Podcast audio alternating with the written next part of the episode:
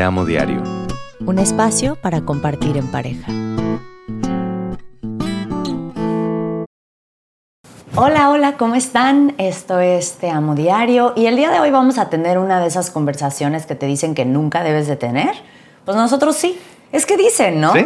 Pues dicen que nunca hables de fútbol, de política, política, de y de religión. di- Ah, no es cierto, el dinero lo metí yo de colado. bueno, pero igual es un tema delicado. Es un tema muy delicado, pero nosotros somos muy valientes, entonces en este episodio vamos a hablar de dinero. De las finanzas en pareja. Y sí, de las finanzas en pareja, no en individual, porque esa sería como toda otra Sí, conversación. Empezando por el hecho de que no, nadie tiene, casi nadie, tiene educación financiera. Sí. Entonces no sabemos qué hacer con el dinero, por ende no sabemos cómo hablar de dinero, está mal visto, ¿no? Muy mal visto, como que socialmente es de que no se preguntan esas De mal cosas. gusto. De mal No andes gusto. preguntando esas cosas. Exacto. Sí. Entonces, por eso Vivi nos va a hablar de sus finanzas. Danos una clase. No, bueno. Ah, ¿verdad? No, yo, yo creo que justo el, el- el origen de este problema puede ser precisamente el hecho de que no tenemos una educación financiera, ¿no? A mí me tomó a- llegar a ser un adulto ya con varias cosas vividas y aprendidas y, y Y pensadas. fracasos. Y fracasos y tropiezos y de todo.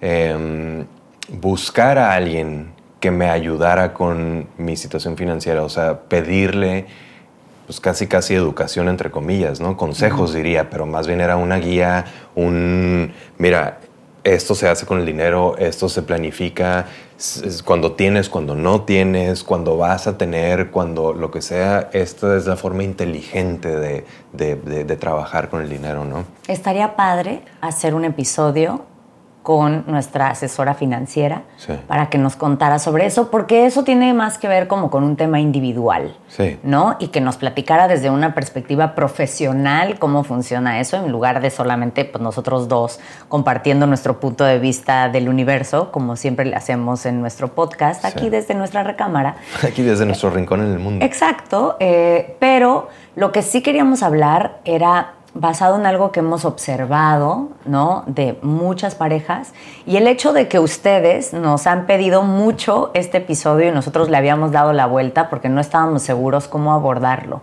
Sí. precisamente porque es un tema delicado. Delicado, sí, puede ser delicado. Yo creo que igual podemos, este, sí, bueno, yo quisiera irme otra vez un poquito ah, más al origen, simplemente haciendo notar que qué interesante que eh, muchos de los temas que hablamos en pareja pues tienen naturalmente su origen en individuo. individuo, o sea, claro. si no estamos educados individualmente o en tu familia, lo que sea, de cierto tema, en este caso financiero, pues no sabes cómo abordarlo ahora- a la hora de la pareja, ¿no? Entonces llegas y muchas cosas las das por hecho y muchas cosas no sabes, muchas cosas las vas aprendiendo, muchas ot- otras cosas es no te preocupes o, ¿no? Y, y, bueno, nosotros incluso estuvimos en esas situaciones incontables veces, ¿no? Pero bueno, yo creo que eh, algo de lo más importante que hay que abordar en este tema es la comunicación. La comunicación que tiene que ver con el dinero, con las finanzas en pareja, ¿no?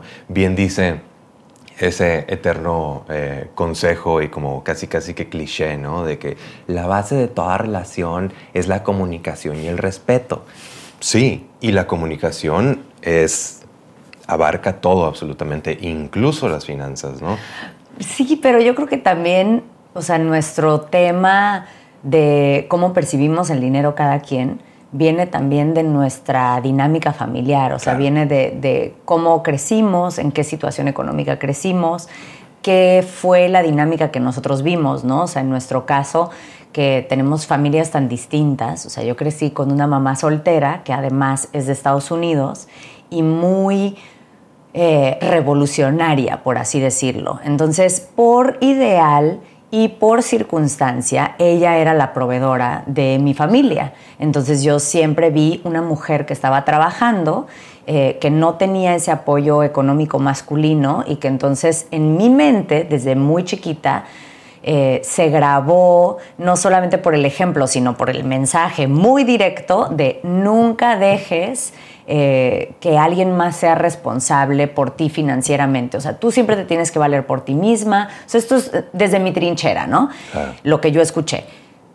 Eh, nunca confíes en un hombre, siempre hazte responsable, genera tu propio dinero, porque también estaba este speech que había visto de generaciones anteriores en la familia, de que muchas veces las mujeres estaban en una situación de desventaja económica, porque como el hombre es el que tenía el dinero, él tenía el poder y de repente la mujer decía, pues es que no me puedo salir de aquí porque entonces ¿cómo sobrevivo? O sea, no tengo herramientas. Entonces mi mamá como que rompió ese tema generacional. Les repito, no necesariamente porque quiso, pero así fueron sus circunstancias. Y entonces yo crecí con el entendido de que yo siempre tenía que trabajar, estando con quien estuviera, la situación financiera en la que fuera, yo tenía que ser responsable por generar mi propio dinero para tener mi propio poder, por si que si son peras y son manzanas y ahorita y que para siempre nos amamos, una nunca sabe y entonces yo quiero siempre tener como ahí mi guardadito por si acaso un día se ocupa. Después se transformó mi creencia y al rato lo platicamos, pero por lo menos saber, eh, bueno, yo siendo completamente transparente que esa es mi visión, pero la saqué pues de una crianza muy particular. Sí, sí. Y yo creo que tu mamá hizo muy bien, porque independientemente de la situación o las circunstancias que la llevaron a ella a enseñarte lo que te enseñó, creo que está perfecto el mensaje de valerte por ti mismo. Ya sabes, hagas lo que hagas, no importa si vas a estar con alguien felices por siempre o si vas a estar eh, soltera toda la vida o si vas a vivir en una este, comunidad de lo que sea, pero creo que está muy bien el mensaje y es muy importante de que tú veas por tus propias cosas, ¿no? Pero no siempre se puede. No siempre se puede porque la vida, las circunstancias o lo que sea no siempre te ponen en esa posición de poderte ¿no? De poder planear por, ti mismo. Y deja tú planear para, para el momento actual, sino planear también para el futuro, pues, ¿no? Todavía no llegamos ahí. Espérate. Pero bueno, lo que quería decir también es que tu crianza también fue muy distinta. Entonces, el ejemplo que tú tuviste, no sé cómo lo percibas tú, pero era como mucho más de que el hombre es el proveedor y la mujer es quien se queda en casa a criar a los hijos. Entonces seguramente el mensaje inconsciente y consciente que tú recibiste fue completamente distinto al mío. Absolutamente diferente, fue muy diferente eh, en todos los aspectos, ¿no? Porque justamente, ¿no? Y eh, mi papá trabajaba y él se las arregló para inventarse un negocio y le fue muy bien en algún momento y luego no tanto y luego sí, luego no, lo que sea, pero la, dinámica familiar era el hombre provee, la mujer se queda en casa y es responsable del hogar, ¿no? Y está muy bien, solo em, vuelvo a lo mismo, ¿no? Creo que todo debería de hablarse, todo debería ser una comunicación, todo debería ser una planificación previa, ¿no? Em, Sentarte, decirte, a ver, cuando nos casemos, ¿Tú qué piensas que va a pasar? En nuestra vida juntos, ¿cómo la vamos a hacer? ¿Quién va a ser responsable de qué? ¿Tú qué quieres hacer? ¿Yo qué quiero hacer? ¿Qué esperas de la vida? ¿Cuáles son tus sueños? ¿Cuáles son tus anhelos? Creo que es ahí donde nos falla a todos, ¿no? No necesariamente qué dinámicas se viven, no necesariamente quién provee, quién se encarga de los niños, quién ni qué está bien ni qué está mal. No, no, no estamos hablando de eso. ¿Quién debería hacer qué? Para nada es por ahí pero el diálogo, ¿no? El diálogo del qué vamos a hacer, ¿no? Creo que em, en estos tiempos, o bueno, por ponerlo de una manera este, igual coloquial, actual, eh, la mujer moderna de hoy en día trabaja, es profesionista, se busca un camino de vida, una, no sé, una carrera, un, lo que sea, ¿no? Entonces a la hora de, em, de, tener una vida en pareja, ¿qué pasa? Porque la conversación es más difícil. La conversación es difícil porque está, eh, venimos cargando con ese eh, preestablecido de la dinámica donde el hombre provee y la mujer atiende el hogar. Y luego shiftió, esa no es una palabra, por cierto, pero luego cambió hacer, no, la mujer también trabaja, pero entonces, ¿qué pasa cuando tienes hijos? ¿Quién se hace cargo de los hijos? o cómo se ajusta la parte financiera. Si de repente tú como mujer tenías un trabajo de tiempo completo y ahora vas a tener un trabajo de medio tiempo. O, o sea, cómo, cómo se acomoda. A mí eso es lo que se me hace interesante. Cuando alguna vez en redes sociales me topé eh, una de estas como, no sé, infografías que decía como conversaciones que tienes que tener antes de casarte. Y lo primero que venía era financiera. Era quién va a trabajar, eh, quién se va a hacer cargo de qué gastos, cómo se van a dividir esos gastos, ¿no? Después de eso venía también conversaciones de religión, conversaciones como de, de, crianza de los hijos, incluso vamos a tener hijos o no vamos a tener hijos, ¿no? Porque luego la gente cometemos el error, nos incluyo, de que das por hecho cosas y se te olvida que vienes de caminos de la vida súper diferentes, en donde algo que era muy cotidiano en tu crianza no lo era en la mía y viceversa. Entonces, necesitas sentarte a tener todas estas conversaciones antes de casarte o rejuntarte o hacer lo que funcione para ti. Incluso esa parte, oye, ¿estamos juntos y eventualmente nos vamos a casar? ¿O solo estamos juntos y vamos a vivir en unión libre? ¿O vamos a tener relaciones abiertas? ¿O como que cuál es tu plan? Nada más para asegurarme que yo estoy en el mismo plan que tú. Y el dinero tiene que ser de las principales conversaciones está incómodo, de un tipo sí y de un tipo no, porque todo es el peso que nosotros le damos a las cosas. Puede no ser una conversación incómoda. ¿Cómo se empezaría la conversación? hablemos de dinero. Hablemos de dinero. A ver, mi amor, ven, siéntate, hablemos de dinero. amor, ven, te voy a poner este podcast de estos dos señores que nada están diciendo y de un tipo están abriendo la conversación. Sí, exacto. ¿No? Yo he visto muchas modalidades en, las parejas, ¿no? Desde la modalidad como mucho más clásica, que, creo que en Latinoamérica sigue siendo eh, como pues la de siempre, por así decirlo, el modo, que es que el hombre es el proveedor y la mujer se queda en casa eh, criando a los hijos. Que no con eso, ojo, estoy diciendo que es menos chamba es un montón de chamba y hasta he visto la versión de que la mujer se sienta y dice, a ver, por el valor del, o sea, ¿cuál es el valor del trabajo que yo estoy aportando a esta familia? Si yo estoy cocinando, criando hijos, llevando escuelas, ta, ta, ta, y a veces hasta se le da un valor económico en donde hay un sueldo si es que están en una situación que eso permite, porque no todo el mundo está en esa situación. O si es que ese es el acuerdo, tal cual. Yo merezco una retribución económica por mi labor. ¿Y cuál es la labor? El hogar. Es una chambota. Entonces, si eso lo acuerdan. Eso, eso es el acuerdo. También he visto eh, la versión de somos muy modernos y mm. entonces aportamos por igual, ¿no? o sea, tú tienes tu chamba, yo tengo mi chamba hacemos como una lista de, bueno, nuestra renta, nuestros gastos, ta, ta, ta, el súper, whatever, whatever, y entonces cada quien tiene que poner quizá en una cuenta en común cierta mensualidad para cubrir nuestros gastos como pareja. Y si eso funciona bien, eso funciona bien. Y dentro de esa misma modalidad hemos visto también que por ejemplo, ¿no? Estos son los gastos mensuales que tenemos como pareja, como familia, como lo que sea. Entonces necesitamos llegar a ese número. Yo aporto 50%, tú aportas 50%, independientemente de lo que sea. O incluso hay otras em, situaciones donde, ok, en proporción a lo que cada uno gana eh, con los gastos mensuales, yo aporto tanto y tú aportas tanto de a mí eso se me hace más justo, he de confesar, que la aporta 50 y 50, ¿no? Sí.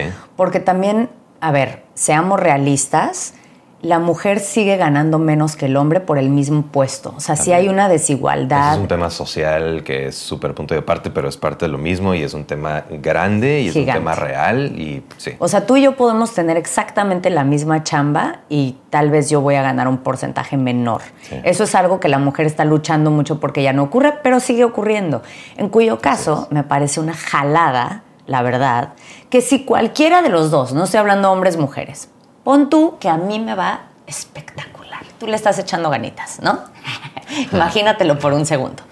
Entonces, si uno de los dos miembros de la relación, el que sea, le va mucho mejor económicamente que al otro, a mí sí se me hace, pero esto es a modo personal, si ustedes tienen el otro acuerdo, todo bien. A mí sí se me haría una jalada que me dijeras, bueno, vámonos a michas. Y yo, pues no, o sea, espérame tantito, vámonos en parte. Yo no voy a michas, ¿no? Conocemos un caso así que yo siempre me quedo así como que, hmm, qué interesante, porque pues él gana mucho más que ella. Mm. Pero, por ejemplo, hasta en sus vacaciones se van a michas.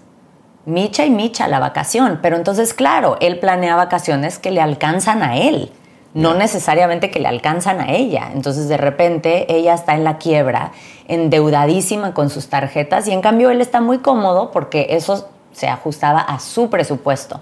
Por ahí, siempre que mi amiga me habla y me dice, ah, no está funcionando, yo, lo tienen que hablar. Porque tampoco, si, si no hablas, nadie tendría por qué saber que la estás pasando mal. Entonces necesitas sentarte y decir, oye, mi amor, Ubicas que hace seis años que no éramos papás o que yo trabajaba en otro lado o que tenía otro sueldo, llegamos a este acuerdo, eh, pues ahora nos tenemos que ajustar a esta nueva realidad mía que es esta, entonces necesito pues poner esto sobre la mesa y ver cómo le vamos a hacer. Constante comunicación. Constante comunicación, volvemos a lo mismo, ¿no? La comunicación, la conversación la conversación de qué vamos a hacer, ¿no? Incluso desde, digo, en el, en el, supuesto que, que, se vayan a casar, ok, que si vienes separados o vienes mancomunados. Es un temazo. Es un temazo, es un súper temazo. Este, podemos tener opiniones eh, muy claras, pero yo creo que lo importante es tengan la conversación y decidanlo juntos, que no sea nomás darlo por hecho porque es que mm, a mí mi papá me dijo, hey, si te casas tiene que ser por tal o cual, o que así se usa en tu familia, o que simplemente, no sé, alguien te mal aconsejó. Yo creo que lo, lo importante es ser honesto con uno mismo, tratar de ser inteligente en la visión que se tiene tanto de las finanzas personales como de las finanzas en pareja y decir qué queremos, qué nos conviene. Es que es complicado, por ejemplo, eso de los bienes separados y mancomunados, que creo que ya no existe, ¿eh? El ah, separados. Es verdad. Bueno, no sé. El otro día escuché algo, así. Algo nos dijeron así, ¿no? Sí. Que como que ya no existía esa versión. Eh, estamos súper desactualizados. Estamos desactualizados. Nosotros nada más para que, porque la gente nos pregunta sobre nuestro caso y nosotros en este podcast como que hay una parte que queremos compartir quiénes somos y de nuestra vida íntima y otra que queremos mantener íntima por, porque sí, porque somos una pareja, ¿no? Porque es nuestra vida privada. Porque es nuestra vida privada, pero nos preguntan mucho como que cuál es nuestro caso. Y esto no me molesta compartirlo, que es que nosotros estamos casados por bienes separados. Todavía. A mí sí me molesta compartir. Ah, pues ni modo. Te aguantas. que entonces podrías decir, pero ¿por qué si a mí no me conviene eso? Y les voy avisando, no, no me conviene. Pero en el momento fue así porque varias cosas que tenía mi mamá estaban a mi nombre. Entonces mm. fue como una presión familiar, ¿no? Mm. Que, creo que no nos tenían mucha fe, porque éramos muy jóvenes y decían, no, hombre, es que... Entonces ahí te metes en todo un tema de propiedad, de que la familia, que si las herencias, o sea... También es muy real. Es, es como un temazo que a veces ni siquiera es una decisión de dos personas, sino que traes como cargando todo un tema que entonces necesitas hablar, que también te tienes que sentar e incluirlo en tu conversación, ¿no? A ver, estos son mis motivos por los cuales yo quiero hacer esto y esto y esto, y estos son como mis acuerdos. Yo lo que sí creo que muchas veces mueve estas conversaciones eh, o estos acuerdos y donde debe ser como modificado es cuando se tienen hijos. Mm. Porque una cosa es eh, cuando solo una pareja se conforma por dos personas o tres, aquí no juzgamos a nadie o cuatro, lo que ustedes decidan, pero cuando, cuando ok, tú tienes tu lana, yo tengo mi lana, igual y tenemos cada quien nuestra cuenta y quizá una cuenta en conjunto o platicamos y hacemos porcentajes o así. Pero después, si se deciden tener hijos, ahí cambia un poco la cosa, porque entonces el papel de quién va a ser cubrir gastos versus crianza, versus tu chamba, versus mi chamba, cuál es más importante, cuál genera más dinero. O sea, de hecho, en países muy civilizados, así de que Noruega y estos lugares como mucho más modernos en cuanto a la equidad de género, ya no es necesariamente eh, un hecho que el hombre es el, que va a trabajar y proveer mientras que la mujer se va a quedar en casa. A veces es al revés, como que se sienta la pareja y dice, a ver, ¿quién tiene mejor trabajo? ¿Quién tiene mejor ingreso? Entonces, ¿quién va a ser el que se queda en casa? Y entonces los roles también se van intercambiando. Se invierten. Se invierten y, puede funcionar muy bien, pero creo que aquí todavía no llega tanto esa tendencia. Eh, y también México, en particular, que sabemos que mucha gente nos escucha en México, México tiene una economía muy complicada, en donde a veces no es quien quiere trabajar, es que los dos miembros de la familia, eh, los dos padres, tienen que trabajar para mantener a la familia. Entonces ya no es ni siquiera no te preocupes, yo me encargo, es más bien cómo le vamos a hacer para sacar esto adelante. Y eso también tiene que ser una conversación. Sí. ¿No? De honestidad. ¿Qué tenemos? ¿Cómo le hacemos? ¿Cuánto gastamos? ¿Qué? O sea, somos equipo. ¿Cuánto queremos gastar? Incluso em, en esta situación que muchas parejas eh, están, han estado, que los hemos visto, ¿no? Y que de algún tipo nosotros estuvimos, pero en un eh, en una mínima proporción donde, ok, tenemos que trabajar y queremos trabajar también, pero entonces nos estamos gastando una lana en que alguien cuide de nuestros hijos. Entonces luego ese acumulado de gasto del cuidado de los hijos al mes termina siendo un porcentaje importante de las ganancias que se tienen. Entonces vale la pena que los dos trabajen menos lo que se gasta o sería mejor más bien tú o tú o cualquiera de los dos nos quedamos a cuidar de nuestros hijos y no tenemos ese gasto, ¿no? Es, es Yo lo voy a responder desde mi trinchera. En algún momento trabajaba yo, hacía un programa de radio y era muy mal pagado, muy, mm. muy, muy mal pagado. Y entonces eh, el acuerdo era que, porque yo lo quise así, no porque Vivi lo quiso así, pero yo quería poder hacer números como realmente que si costeaba que yo tuviera este trabajo. Entonces decía yo, no, yo voy a pagar la nana, que era por hora en ese entonces, yo le pago por hora de mi sueldo para ver si al final del mes vale la pena, ¿no? Eh, y entonces no, no, costeaba, no costeaba porque aparte, pues entre lo que la gasolina de ir hasta allá y pagaba el estacionamiento y luego pues era la hora de comer, entonces alguito me comía por allá, no costeaba. Pero aún así, por un tiempo decidí tener ese trabajo porque no se trataba solamente del dinero, en realidad salía súper tablas, ¿no? pero ahí mi decisión tuvo más que ver como con mi crecimiento profesional, con que yo necesitaba sentir que tampoco estaba nada más en la casa por mis propias creencias. Yo no funciono muy bien así. A mí no me gustaba, nunca me ha gustado nada más sentir que soy mamá. Me encanta ser mamá, pero me gusta también sentir que ah, tengo otra aportación. Y también me encantaba en ese entonces em, salir de la casa, tener un pretexto para salir de la casa y no estar con, con, en ese entonces solo teníamos una hija, y vestirme y ser un adulto que no fuera mamá y que no estuviera con una personita que exigiera de mí, aunque sea dos horas, ¿no? Entonces, al final creo que hay muchas cosas que influyen en la decisión y por un rato lo hice y ya llegó un momento donde ya me costaba más dinero ir a trabajar, en donde ya fue como que, a ver, esto de verdad no vale la pena y prefiero pasar este tiempo con nuestra hija.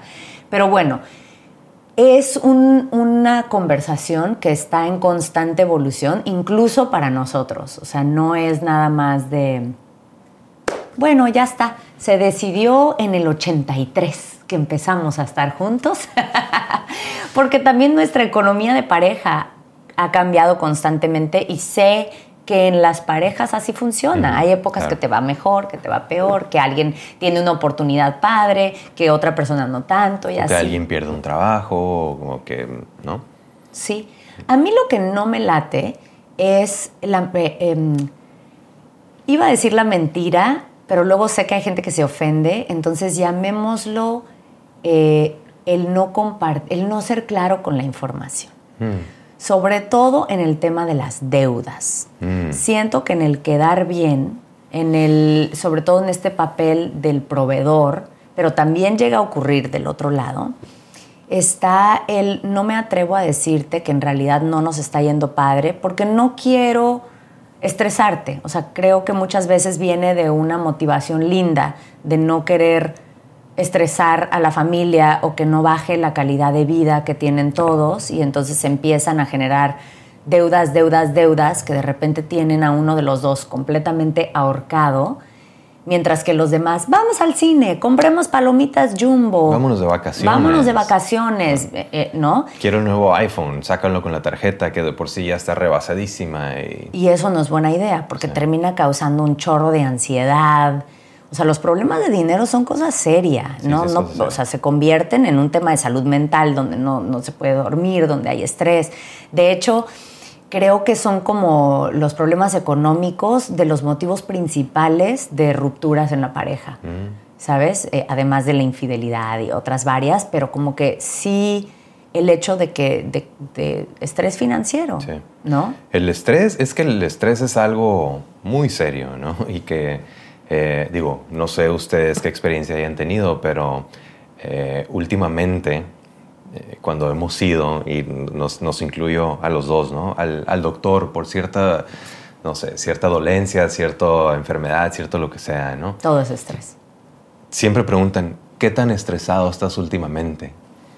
Pues, ¿qué respondes a eso, no? Porque Existo la en vida este es estresante. La vida es estresante. Tener un trabajo es estresante. Tener que proveer para la familia es estresante. Existir es estresante, punto, ¿no? Y mm, justo el hecho de por ejemplo, em, sí, desde el, desde el punto de vista del proveedor, mantener cierto estilo de vida, pues es una responsabilidad y es un compromiso que hiciste contigo mismo, con tu familia, no sé si con la sociedad, con tus papás, con tus suegros, no sé, pero es un compromiso que se tiene, ¿no? Entonces, si de repente, este, incluso lo hemos visto en, en, en, muchas películas, ¿no? Donde, donde a lo mejor te corren y llegas a tu casa así agüitadísimo y ¿qué onda? ¿Estás bien? Sí, no te preocupes porque en tu mente estás pensando, lo voy a resolver, no sé cómo, pero lo voy a resolver. Y mientras te, estás muriendo del estrés y se te está cayendo el pelo y te está casi, casi quedando un mini infarto, ¿no? Creo que todas esas conversaciones no solo se vale tenerlas, sino es súper necesario tenerlas porque muchas veces se puede llegar a una solución juntos y a lo mejor tú como individuo, como estás ahogado en estrés, no puedes ver la salida y no puedes resolver de una o en el tiempo que se necesita para salir de ese hoyo, ¿no? de ese hoyo financiero. Entonces, busca ayuda, busca ayuda no solo en tu pareja, sino en general. ¿no? Eh, ¿Sabes qué? No la estoy armando, ¿sabes qué? Eh, yo había hecho cálculos y mis gastos mensuales eran tan, entonces yo con lo que gano, ta, ta, ta, pero ahora ya vi, me rebasaron o pasó que alguien se enfermó, yo me enfermé, me accidenté o pasó... Ah, situaciones extraordinarias siempre hay. A mí la vida me ha enseñado que la idea de los, de los fijos mensuales es una y la realidad es otra, ¿no? Y, el estar em, un poquito eh, prevenido es inteligentísimo, importantísimo, ¿no? Entonces, vuelvo a el hecho de que sí como proveedor es, es un estrés, es un, es un compromiso, es un, muchas cosas, pero pues comunicación una vez más, ¿no? La conversación, el, oye, ¿sabes qué? Estoy viendo que me está costando trabajo o me va a costar trabajo o si seguimos así, en un rato no vamos a estar chido o y entender que somos equipo. Eso. Porque no es el proveedor carga con esta responsabilidad. Somos un equipo. Somos un equipo en la crianza de los hijos. No es mi responsabilidad solamente, no, no es tu responsabilidad. O sea, somos un equipo. Entonces, a ver, oigan, familia, junta familiar. Aquí tiene que haber un ajuste, ¿no? Eh, pasó esto con el coche, se descompuso el coche, entonces tiene que haber una junta familiar. Este mes no hay la clasecita de no sé qué, o ahorita no se va a poder esto, pero sí se puede esto otro. También estando muy conscientes, Vivi y yo, que estamos hablando desde una situación súper privilegiada que no todo el mundo tiene.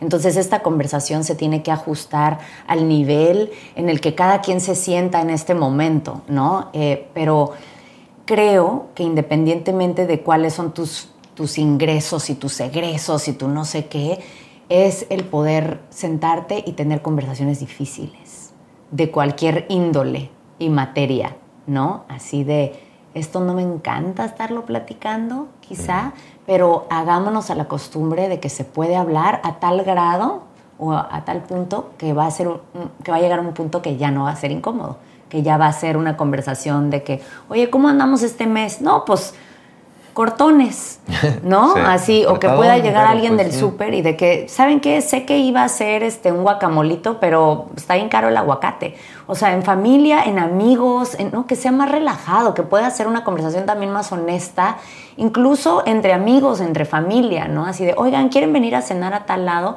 ¿Saben qué? Yo ahorita ando tronadón, entonces yo no ok, pues entonces o comemos en casa o no vienes o tal, en lugar de siempre todos estar fingiendo que estamos bien.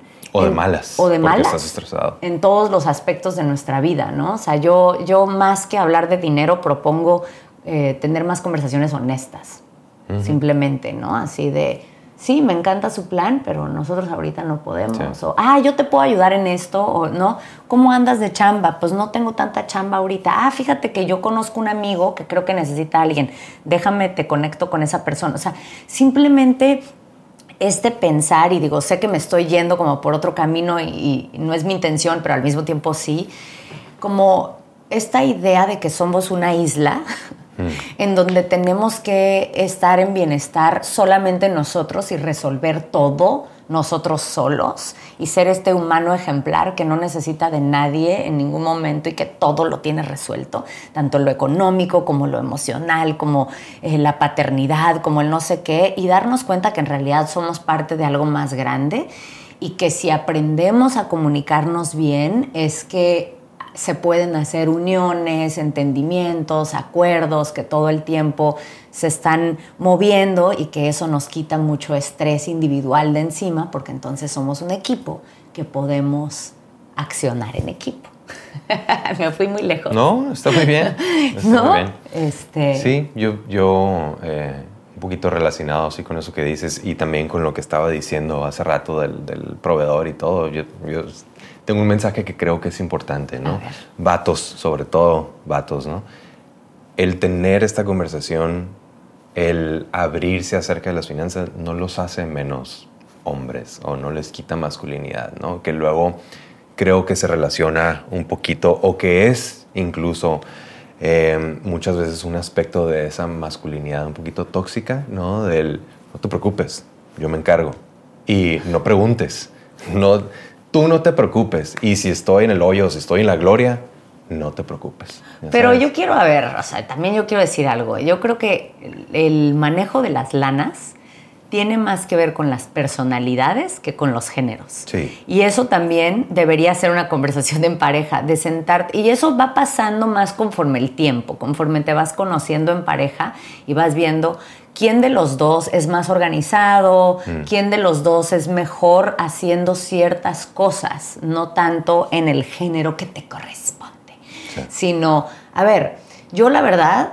a mí nunca se me olvidan las cosas, entonces mejor yo voy a pagar las cuentas y así no nos quedamos sin luz porque tengo mejor memoria que tú. Mm. Pero en cambio tú tienes como, como que eres más chispa para las finanzas eh, o, y, no solamente en las lanas, sino que a ti se te da más eh, atender a los niños cuando se enferman porque eres más paciente. Por ejemplo, a nosotros nos pasa eso, ¿no? Vivi es mucho más como que se puede sentar mil horas con las compresas de agua fría cuando les da fiebre y eso no me hace peor mamá a mí, ¿no? O menos papá porque en realidad está tomando un rol que no le corresponde. No, no, no, a ver, dejemos esos cotorreos aparte. Y en cambio yo soy como más trucha, no necesariamente para el negocio, pero soy como más busca oportunidades, ¿no? O sea, soy mucho más de, a ver, necesito hablar con esta persona, como más directa, ¿no? Entonces, en ese sentido, hacer un buen equipo es sentarte a decir, a ver, tú ¿qué sientes que se te da? Y a mí se me dan estas otras partes. Entonces, ¿cómo unimos eso y hacemos que este partnership funcione? No en, es que yo, por ser mujer, a mí me corresponde encargarme de los niños y siempre asegurarme que coman frutas y verduras y que aprendan a decir por favor y gracias. Tú no te metas en esto. I've got this. Mientras que a ti te corresponde, no se preocupen, yo voy a ser el máximo proveedor. Yo me preocupo por dinero y me sale alopecia. Ustedes disfruten, vamos todos a Disneyland. No se preocupen. O sea, como que dejemos estos roles en donde nadie puede cuestionar a nadie nunca. y más bien, a ver. Donde hay cosas que no se hablan, ¿no? Ajá. ¿Tú quién eres? ¿Yo quién soy? ¿Cómo hacemos equipo? ¿Qué onda? ¿Qué hubo? Y luego también te vas a dar cuenta que dentro de ese equipo hay áreas de oportunidad que ninguno de las dos tienen cubiertas. Y entonces ahí, ¿cómo resolvemos esa parte? ¿Sí? ¿Podemos llegar a que esa es la mejor conclusión de todas? Hacer equipo. Hacer equipo. No basado en géneros. Descubrir las fortalezas, las debilidades de los miembros del equipo. Exacto. Y utilizarlas a favor hacer equipo. 100%. ¿No? Y a veces hacer equipo son dos personas y a veces si tienes la, grandísima bendición de tener buenos miembros de la familia alrededor, a veces el equipo es más amplio. Ah, claro. Y eso es bien bonito también. Una red de apoyo. Ah, mira. Sí. Como se usaba antes. que las familias eran una red de apoyo y que no éramos todos islas, que teníamos que resolver todas nuestras broncas solos. Ay, estábamos mejor antes. No cabe duda que... Ah. No cabe duda. Bueno, entonces creo que hemos concluido cosas, ¿no? Para este capítulo. Las conclusiones principales siendo... Que se comuniquen, hacer equipo. Tener conversaciones incómodas y no endeudarte demasiado. Que eso no lo platicamos, pero yo lo voy a meter como un pilón porque la deuda ahorca, ¿no? Pero bueno. La deuda estresa. La deuda estresa. Yo prefiero vivir más chiquito con lo que sí me alcanza y esto no lo estoy hablando porque sé que puede ser muy cuestionable el lugar del cual lo estoy hablando en este momento de mi vida. Entonces les aviso que no, esto lo aprendí con mi mamá soltera cuando vivíamos día a día y que no teníamos un peso. Entonces que sepan que esto es algo que pienso desde siempre.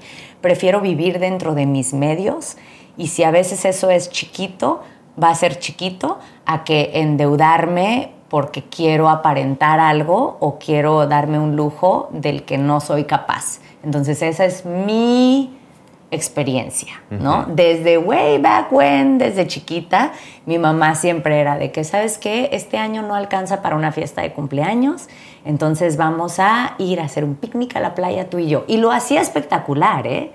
Como que la creencia de que siempre tener más es equivalente a más felicidad, habría que trabajarla en terapia. Oye, como, como todo este tema de, esta frase también, que probablemente la han visto por ahí en redes sociales o en la vida, ¿no? Que dice, estás en un trabajo que no te gusta para comprar cosas que no necesitas con dinero que no tienes para impresionar a gente que no te cae bien, ¿no? No seamos esas personas en general, ¿no? Y con esto cerramos un episodio más de Te Amo Diario. Nos vemos, pues nos vemos la siguiente semana. Gracias, don Vivi. Nos vemos por ahí. Gracias por, acompañarnos. Gracias por tu sabiduría. No, por favor. Adiós.